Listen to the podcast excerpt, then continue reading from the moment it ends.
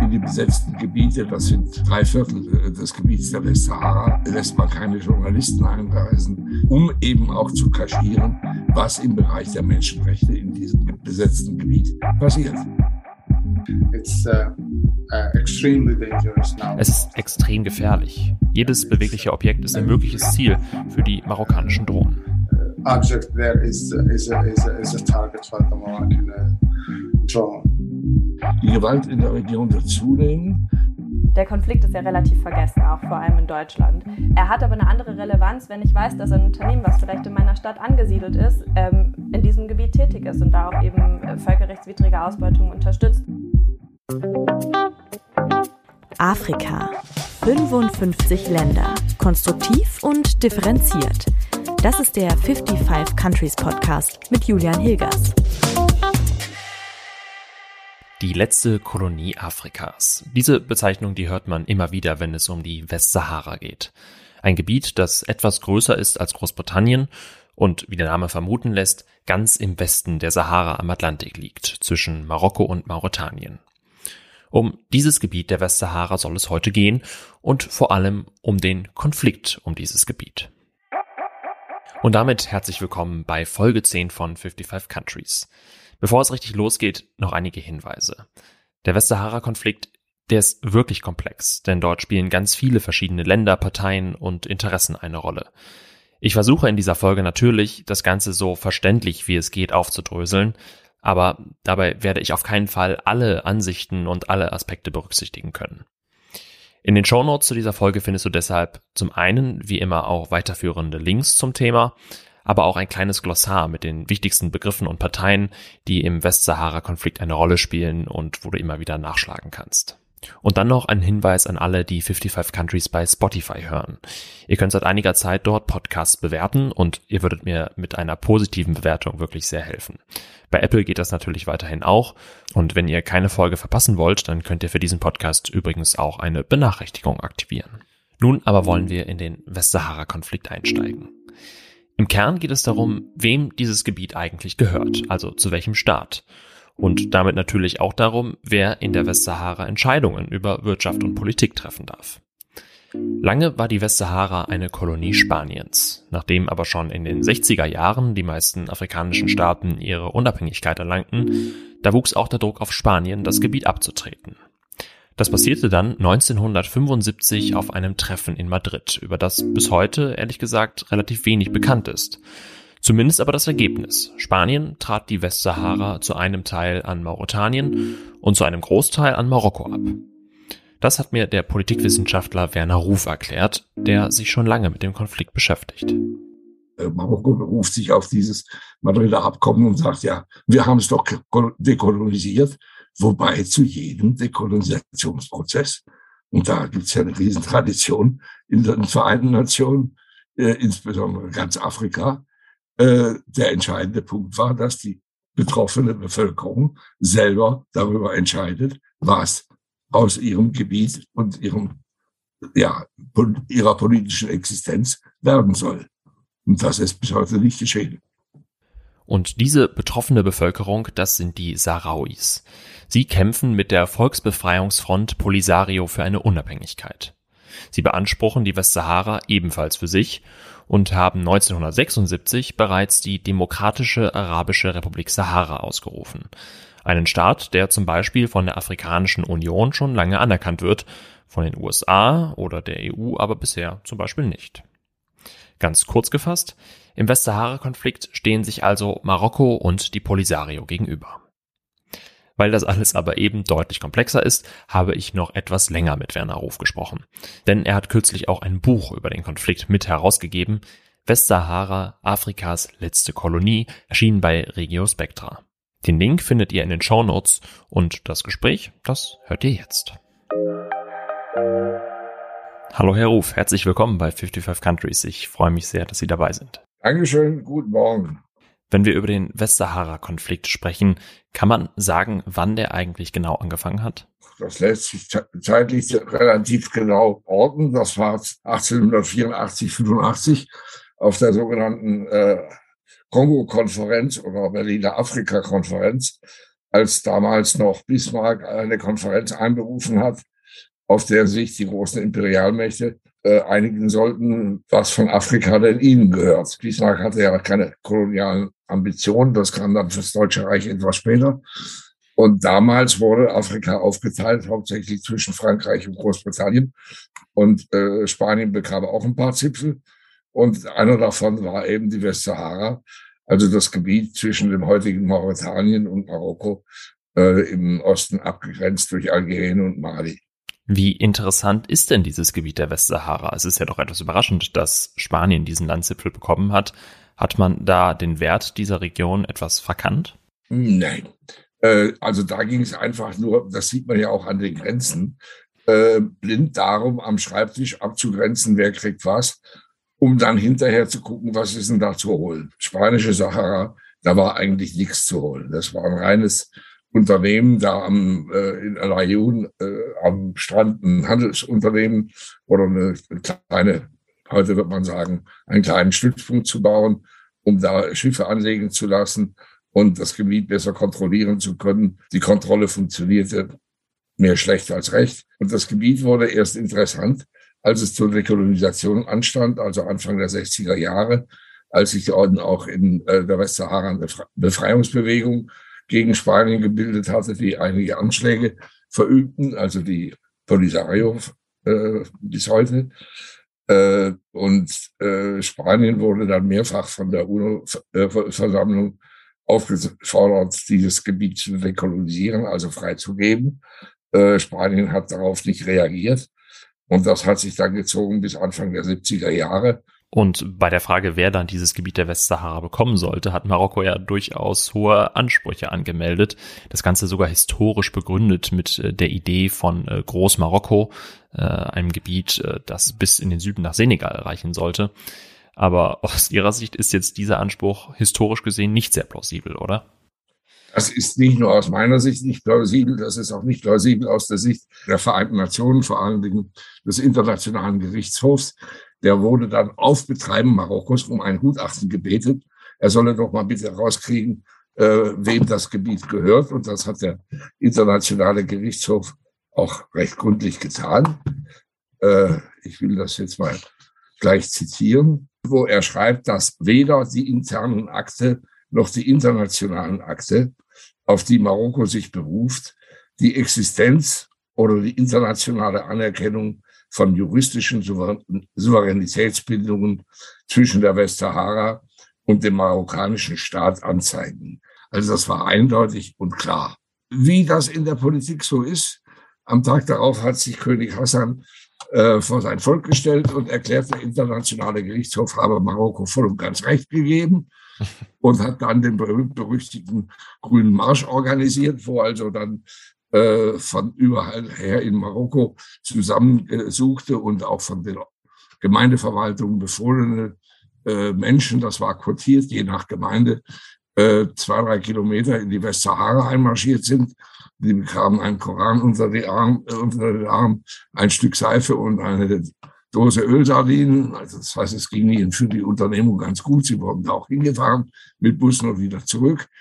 Äh, das war der grüne Marsch, mit dem also Marokko dann demonstrativ zeigte, das Gebiet gehört uns. Parallel zu dem grünen Marsch flog also die marokkanische Luftwaffe los und bombardierte die äh, äh Dörfer und Brunnen äh, der Sachrauis, die dann zu großen, großen Teilen, äh, zu Hunderttausenden geflohen sind nach Algerien, äh, das ihnen eine Ecke in der Wüste reserviert hatte, wo sie ihre Flüchtlingslager errichten konnten. Und da sitzen 160.000 Menschen bis heute als elendliche Flüchtlinge. Wenn es doch eigentlich jetzt von der UN so eindeutig geklärt wurde, dass es ein Unabhängigkeitsrecht gibt, wie kann es dann sein, dass die Westsahara oder die Demokratische Arabische Republik Sahara heute noch immer nicht unabhängig ist. Ja, das eine ist das Recht, in dem Fall das Völkerrecht, und das andere ist äh, die Macht und äh, die äh, äh, Kräfteverhältnisse im internationalen System. Marokko hat mehrfach in Schwarzafrika militärisch interveniert für französische Interessen. Äh, da ist eine enge Bindung da. Marokko war immer der Stützpfeiler für Frankreichs Politik Und davon profitiert Marokko heute, sagt Werner Ruf. Denn für die Friedensmission in der Westsahara ist der Sicherheitsrat der UN, der Vereinten Nationen, verantwortlich. Dort hat Frankreich ein Vetorecht, kann also Entscheidungen blockieren und beeinflussen. Und das hat Frankreich oft zugunsten Marokkos getan, sagt Werner Ruf. Beispielsweise enthalten alle Mandate äh, für UN-Truppen, die irgendwo friedensmäßig oder nicht eingesetzt werden, eine Menschenrechtsklausel, dass also die äh, Soldaten der Vereinten Nationen, die da einen Waffenstillstand überwachen oder äh, sonst wie vermitteln, immer auch darauf achten, dass die Zivilbevölkerung nicht verfolgt wird. Das Mandat der MINUSO, der Mission für die Durchführung eines Referendums in der Westsahara von 1991, enthält eine solche Menschenrechtsklausel nicht. Die Menschenrechtsverletzungen sind fürchterlich in die besetzten Gebiete, das sind drei Viertel äh, des Gebiets der Westsahara, äh, lässt man keine Journalisten einreisen, lässt man keine Delegationen von äh, bestimmten Parteien einreisen und so weiter, um eben auch zu kaschieren, was im Bereich der Menschenrechte in diesem besetzten Gebiet passiert. Und eigentlich ist das doch unfassbar, dass Frankreich und irgendwo auch Deutschland sich über die UN dieses Unabhängigkeitsrecht hinwegsetzen und auch Menschenrechtsverletzungen in Kauf nehmen. Im Grunde haben Sie recht. Im Grunde ist das ein Skandal. Die ganze Geschichte hat natürlich jetzt eine enorme Dynamik erfahren im Dezember 2020, als der amerikanische Präsident Trump äh, die Marokkanität, also die Zugehörigkeit der Westsahara zu Marokko anerkannt hat. Im Gegensatz dafür, äh, dazu hatte dann Marokko äh, Israel anerkannt und diplomatische Beziehungen mit Israel aufgenommen. Das ist dann äh, das Großmächtespiel, die nicht mehr nach Völkerrecht fragen, sondern nach Interessen fragen. Und dazu kommt auch im Falle Deutschlands natürlich das Interesse von deutschen Konzernen. Die Westsahara hat mit die größten, die fischreichsten Gewässer der Welt. Das ist also ein Tummelplatz für die internationalen Fischfangflotten. Äh, Marokko hat äh, mit der besetzten Westsahara fast ein weltweites Monopol für die Phosphatproduktion, die wieder ungeheuer wichtig ist für äh, die Düngemittelproduktion. Das heißt, er hat da eine Schlüsselindustrie in der Hand. Die Westsahara wird zunehmend interessant als Ort für die Produktion alternativer Energien, Sonnenenergie, Windenergie und so weiter und so weiter, mit großen Projekten von Stromkabeln von der Westsahara durch Marokko äh, äh nach Europa. Also das ist geostrategisch oder wirtschaftsstrategisch eben ein ganz zentraler Ort geworden. Strategisch wichtig auch für Deutschland und deutsche Unternehmen. Deshalb war es durchaus problematisch, dass Ende 2020 die Gewalt in der Westsahara wieder eskalierte und der Waffenstillstand aufgehoben wurde, nachdem Marokko in das Polisario-Gebiet eindrang. Deutschland im UN-Sicherheitsrat warb deshalb dafür, die Gespräche für ein Referendum wieder aufzunehmen. Und das hat Marokko als Affront verstanden und drastische Maßnahmen ergriffen. Die marokkanische Regierung hat sämtlichen marokkanischen anderen Organisationen, seien es Menschenrechtsorganisationen oder seien es Ministerium, jeden Kontakt mit deutschen Institutionen verboten. Zu diesen deutschen äh, Institutionen gehörte nicht nur die Botschaft, sondern auch die Gesellschaft für internationale Zusammenarbeit, über die die Entwicklungshilfe abgewickelt wird. Keiner bekam mehr äh, irgendeinen Kontakt mit irgendeiner marokkanischen Institution.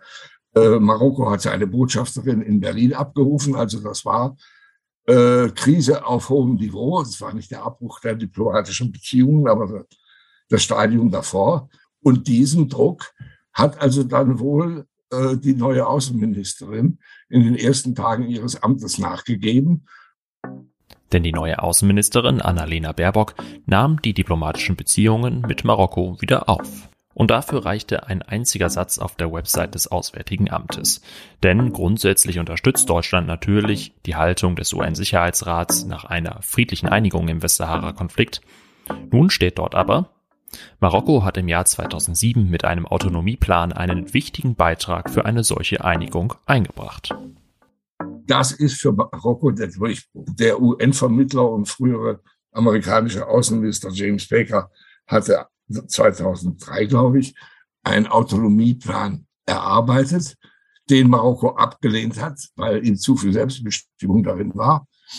Äh, Und jetzt haben wir diesen Autonomieplan wieder ausgearbeitet, der von Marokko vorgelegt wurde, der voll und ganz nur die marokkanische Sicht darstellt. Und was ist Autonomie? Was, es gibt keine völkerrechtliche äh, fertige Formel, die sagt, Autonomie, Autonomie sieht so und so aus. Und im marokkanischen Selbstverständnis ist das natürlich voller Anschluss der Gebiete an äh, Marokko, volle Ausbeutung der Gebiete durch äh, Marokko und internationale Konzerne. Inzwischen ist das so, die Beziehungen zwischen Deutschland und Marokko sind schlagartig wieder auf äh, Schönwetter eingestellt. Die Botschafterin ist wieder da. Und es äh, gibt mehr als ein Gerücht, äh, es gibt strenge Hinweise darauf, äh, dass seine Majestät, der marokkanische König, einen Staatsbesuch in der Bundesrepublik machen wird. Das ist natürlich klar, wenn der König kommt, dann sind im Vorfeld durch die Arbeit der Diplomaten die Konfliktpunkte ausgeräumt. Der Besuch wird gefeiert und zu diesem Besuch kann nur gehören, dass die Bundesrepublik Deutschland dem Beispiel von US-Präsident Trump folgt und letztendlich die Marokkanität der Sahara auch anerkennt. Was glauben Sie denn, Herr Ruf, wie es jetzt weitergeht im Westsahara-Konflikt? Auch Algerien spielte ja noch eine Rolle als Partei in diesem Konflikt. Glauben Sie, dass die Gewalt weiter zunehmen wird? Mit Sicherheit. Die Gewalt in der Region wird zunehmen. Algerien wird das nicht hinnehmen. Algerien hat in der Westsahara Interessen, das ist da. Versucht, die Polisario mit aufzubauen als eine Art Gegengewicht gegen Marokko. Wichtig ist, dass Algerien auch über die Schwierigkeit seiner Unabhängigkeit immer Befreiungsbewegungen auch in Südafrika, in Namibia und so weiter unterstützt hat, dass es also zu seiner gewissen, äh, gewissermaßen politischen Identität gehört, Befreiungsbewegungen zu unterstützen, erst recht vor seiner Haustür. Gibt es denn etwas, das Sie optimistisch stimmt, dass es auch eine friedliche Lösung geben könnte oder sogar die Westsahara noch ihre Unabhängigkeit erreicht? Ich muss Ihnen ehrlich sagen, ich bin da eher skeptisch. Ich halte das für eine Katastrophe. Nicht unbedingt, weil man sagt, ja, die armen Sachrauis, doch, das muss man auch sagen. Die haben einen Staat verdient. Aber es geht um mehr, es geht um den Bestand des Völkerrechts. Wenn hier in einem Konflikt ganz offensichtlich und massiv die Interessen der großen Staaten über das Recht triumphieren, dann ist das ein wesentlicher Präzedenzfall, gewissermaßen ein Sargnagel für das Völkerrecht als Norm zur Lösung von Konflikten. Das ist ein Schritt, der nichts anderes ist, als weit voranzukommen auf der Straße zur Vernichtung des Völkerrechts, zur Etablierung des Rechts der Stärkeren, die im internationalen System machen können, was sie wollen.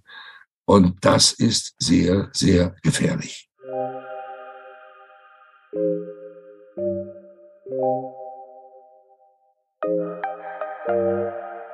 Es ist schon spannend. Eigentlich ist also seit Jahrzehnten klar, dass die Sahrawis ein Recht auf Selbstbestimmung haben. Es sollte längst ein Referendum geben, aber am Ende wird das verhindert, weil eben so viele Interessen im Spiel sind, gegen die dieses Recht der Sahrawis einfach nicht schwer genug zu wiegen scheint. Denn Werner Ruf hat es schon angesprochen. Bei dem Konflikt geht es nicht nur um Politik und Völkerrecht, sondern auch um wirtschaftliche Interessen. Darüber habe ich mich mit Alida Kroos unterhalten. Sie gehört zur Organisation Western Sahara Resource Watch, die recherchiert und dokumentiert, welche Unternehmen in der besetzten Sahara aktiv sind. Und ich nehme einmal vorweg, da sind auch einige deutsche Firmen mit dabei. Hi Alida, willkommen bei 55 Countries. Freut mich sehr, dass du dabei bist. Hallo Julian, danke, dass ich hier sein kann. Vielleicht kannst du zum Anfang mal erklären, äh, welche Ressourcen gibt es denn eigentlich in der Westsahara? Warum ist dieses Gebiet interessant? Da gibt es auf vor allem der historischen Dimension vor allem Phosphat und Fisch. Also Phosphat wird eigentlich seit der gesamten Zeit der Besatzung abgebaut. Ähm, die Westsahara hat sehr, sehr reiche Fischbestände an der 1200 Meter lang, äh, Kilometer langen Küste und ähm, hat ein enormes Potenzial auch für neue, erneuerbare Energien. Also da haben wir Wind und Solar vor allem. Ähm, es gibt Sand- und Bodenschätze. Da gibt es zum Beispiel Gold, Kupfer und seltene Erden, die aber noch nicht kommerziell abgebaut werden. Und ähm, dann natürlich auch landwirtschaftliche Erzeugnisse wie zum Beispiel Tomaten und Melonen, ähm, die vor allem in der EU dann als marokkanisch deklariert verkauft werden. Aber es geht hier dabei nicht nur allgemein um Ressourcen, die abgebaut werden, sondern um wirtschaftliche Aktivitäten, die auf dem Territorium stattfinden. Und wenn wir jetzt diese wirtschaftlichen Aktivitäten anschauen, was sind das für Unternehmen, die da aktiv sind? Was machen die? Und welche deutsche Unternehmen sind da vielleicht auch? Äh, ich würde die einmal aufzählen. Wir haben ThyssenKrupp, Heidelberg Zement, äh, den Siemens-Konzern, in der Vergangenheit Continental, dann Oldendorf Carriers, also eine deutsche Reederei, die Brise Schifffahrts GmbH, ähm, dann die Deutsche Bank und DWS Group, äh, Tochterunternehmen der Deutschen Post, Custom Marine Proteins, ähm, die Doga Bank Seefischerei und was ganz spannend ist, ähm, ich kann da gleich noch drauf eingehen, was die verschiedenen Unternehmen dann auch machen, dass sie auch alle zusammenhängen. Also zum Beispiel ThyssenKrupp ähm, hat schon während der spanischen Kolonialzeit äh, 1973 ein Förderband von der Bukra-Mine, wo Phosphat abgebaut wird, gebaut und Continental hatte damals das Gummi für das Förderband geliefert und dann auch Wartungen und Ersatzteillieferungen als Dienstleistung weiter äh, zur Verfügung gestellt. Oldendorf Carriers, die Reederei, transportiert das abgebaute Phosphat nach Neuseeland. Und Siemens Energy oder der Siemens-Konzern, äh, die mit ihrem Windpark Form Al Ud ähm, fast 95 Prozent des Energiebedarfs für die Mine decken. Also das heißt, die hängen auch alle äh, sehr verschieden zusammen und bestärken sozusagen dann auch die wirtschaftlichen Aktivitäten. Was ist denn jetzt das Problem daran, wenn deutsche Unternehmen auf diesem Gebiet aktiv sind? Ich meine, äh, man könnte ja sagen, es ist ja gut für die deutsche Wirtschaft, dass wir überall auf der Welt aktiv sind. Ähm, was kritisiert ihr da?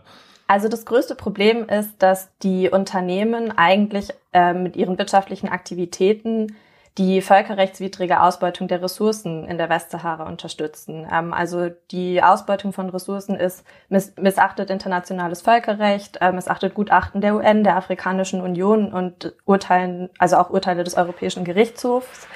Denn eigentlich muss für diese Aktivität die Zustimmung des sahrauischen Volkes durch ihre UN-anerkannte Vertretung, nämlich die Polisario, eingeholt werden. Und das passiert in der Regel nicht.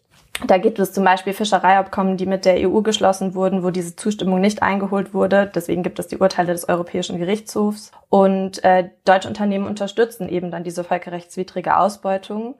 Und dadurch, dass das für sie profitabel ist, entwickeln sie natürlich auch ein Eigeninteresse an der Aufrechterhaltung des Status quo und sind ähm, haben dadurch indirekt die gleichen Interessen wie Marokko oder unterstützen diese Interessen.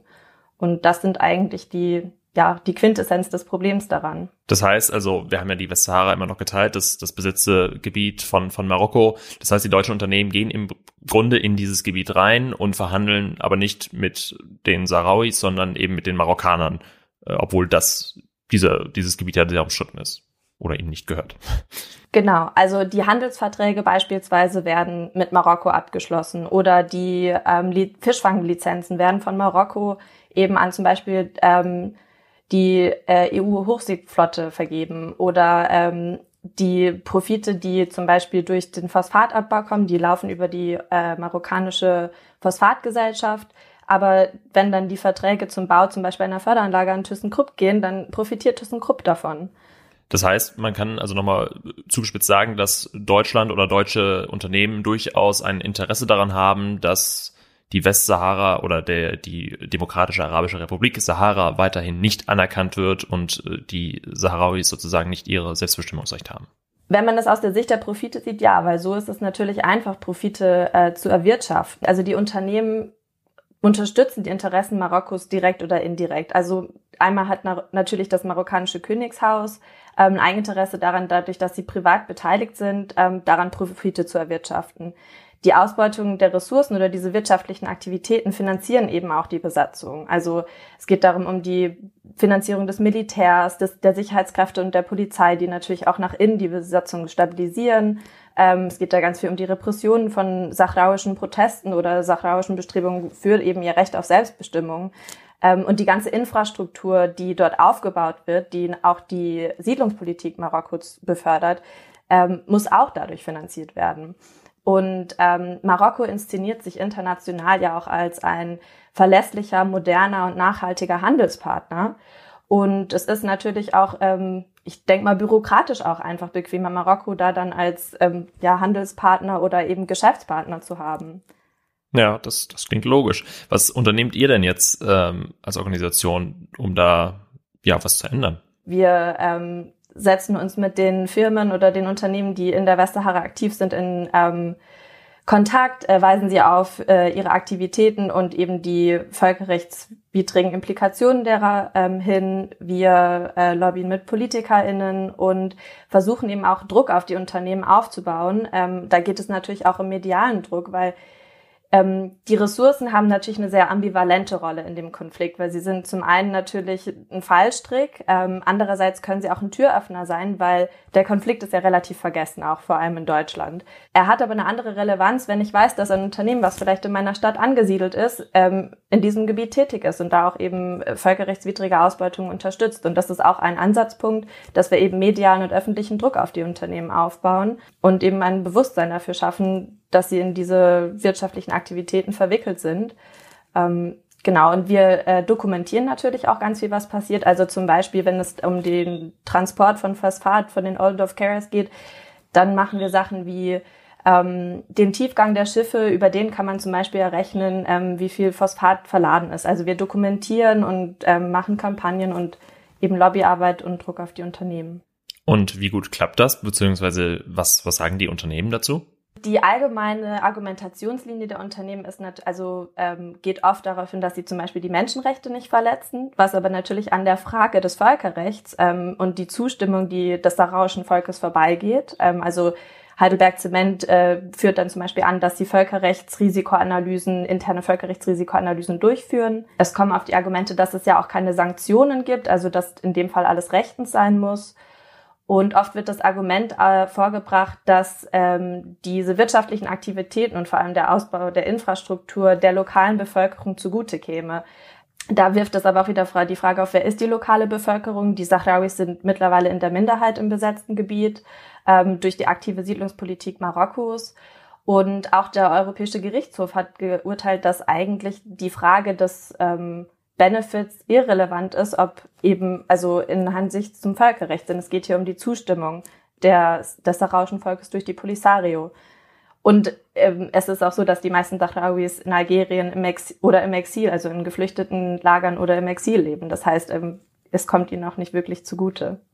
Gibt es denn etwas, äh, das dich optimistisch macht, beziehungsweise glaubst du an eine Lösung, dass eure Arbeit irgendwann nicht mehr nötig ist? Oder äh, glaubst du, das ist so ein äh, leider, ja, never ending story.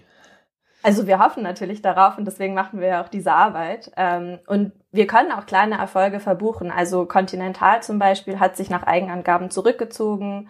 Ähm, äh, auch gerade zum Beispiel im norwegischen Kontext gibt es da auch viele Erfolge zu verbuchen, dass ähm, sich äh, der Pensionsfonds nicht mehr an Unternehmen beteiligt, die in der Westsahara aktiv sind. Also es gibt schon einzelne Erfolge und es ist auch ein super Hebel, um eben dieses Thema auf die für uns deutsche politische ähm, und öffentliche Agenda zu bringen. Und ähm, ich glaube, wir sind da alle motiviert äh, und solidarisch, das weiterzumachen. Und es ist einfach auch die letzte Kolonie Afrikas, die noch dekolonisiert werden muss. Und ähm, ich glaube, wir haben da alle noch äh, die Hoffnung, das zu machen. Sonst würden wir, glaube ich, auch die Arbeit nicht machen. Wenn ihr mehr über die Arbeit von Alida und Western Sahara Resource Watch erfahren wollt, dann findet ihr dazu auch mehr Infos in der Folgenbeschreibung. Nun haben wir sehr viel über den Konflikt als solches gesprochen, die politischen und wirtschaftlichen Dimensionen. Was aber natürlich noch fehlt, die Perspektive der Menschen, die dieser Konflikt vor allem betrifft, nämlich die Sahrawis. Nochmal zum Verständnis. Die Westsahara ist aktuell geteilt. Den Großteil im Westen, den besetzt Marokko. Der kleine, von den Polisario befreite Streifen im Osten, der ist zwar zugänglich, ist aber regelmäßig unter Beschuss und damit nicht wirklich sicher. Und auch nicht wirklich attraktiv, denn die größten Städte und Ressourcen, die liegen vor allem in dem besetzten Gebiet. Deshalb lebt ein Großteil der Sarawis im Ausland, teilweise in Spanien, manche auch in Deutschland, vor allem aber im Südwesten Algeriens, nahe der Oase Tindouf. Dort verharren manche Familien schon seit Jahren und warten auf ein Referendum und ein sicheres Leben in ihrer Heimat. Einer von ihnen ist Mohamed Salem. Er ist ein ziviler Journalist und will für Aufmerksamkeit sorgen in diesem vergessenen Konflikt.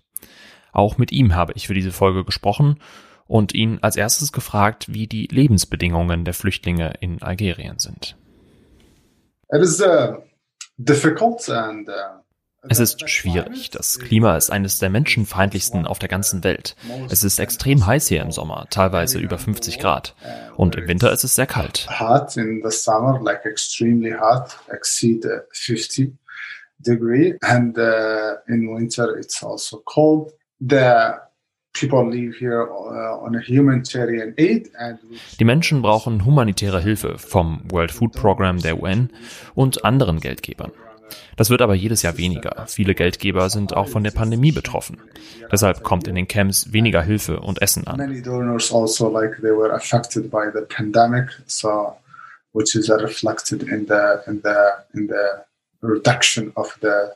amount of the of their uh, aid and the food that they provide to the refugee camp. Das reiche aber aktuell immerhin noch für ein Leben, sagt Mohammed. Nur das Ganze geht jetzt schon seit über 40 Jahren so. Warum können er und seine Familie denn nicht wenigstens in das befreite Gebiet zurück?